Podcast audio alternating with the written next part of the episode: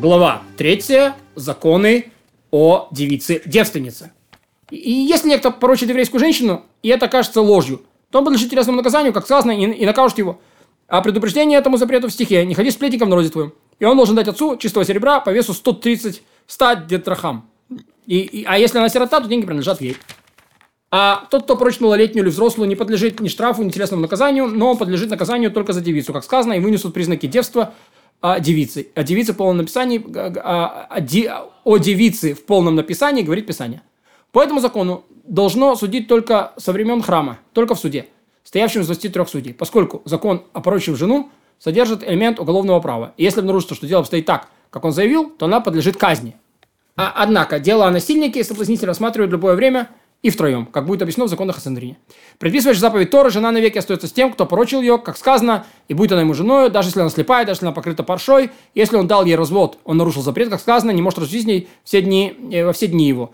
Его принуждают вернуть ее, и он подлежит телесному наказанию, как, случается с наси... как в случае с насильником. Если же другой обручился, или с ней раньше, или она умерла, или он коин, к которому разведенная женщина причина, он подлежит телесному наказанию за то, что дал ей развод. Если в, обнаруженном, если в ней обнаружено нечто постыдное, или она недозволена ему простым запретом, или запрещена появлением Торы, даже вторая по родству, он разводится с ней гетом, как сказано, и будет, и будет она ему женой, достойной для него женой.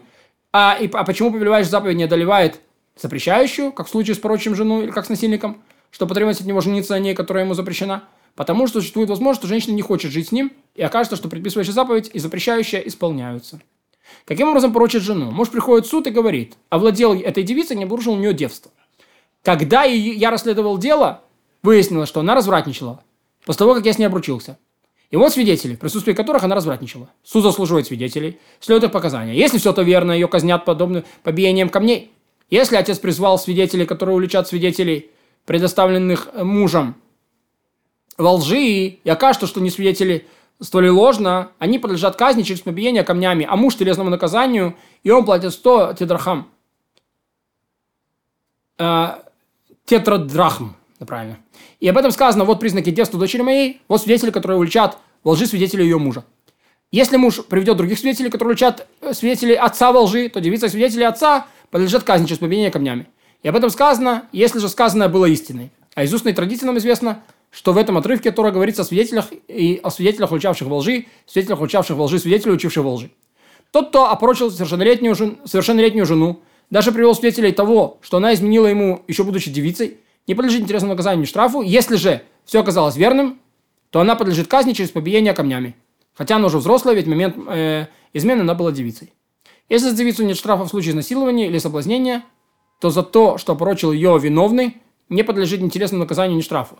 И то же самое не еврейки, которая прошла гюр, или рабыня, которая получила вольную и не достиг трех лет. Даже если зачала не в святости, а родились уже в святости, а проживающий ее не подлежит ни телесному наказанию, ни штрафу, как сказано, того, что поручил девицу из Израиля, то че зачатие и рождение было в Израиле, произошло в святости. Если обручился с девицей, дал ей развод, а потом еще раз обручился с ней, я поручил ее, я привел свидетелей, что она изменила его время первого обручения. Свидетели будут уличены. Муж от оказания свободен. И то же самое, если она была его ливератной невестой, которую он вошел а, а потом опорочил. И привел свидетеля, что она изменяла его брату.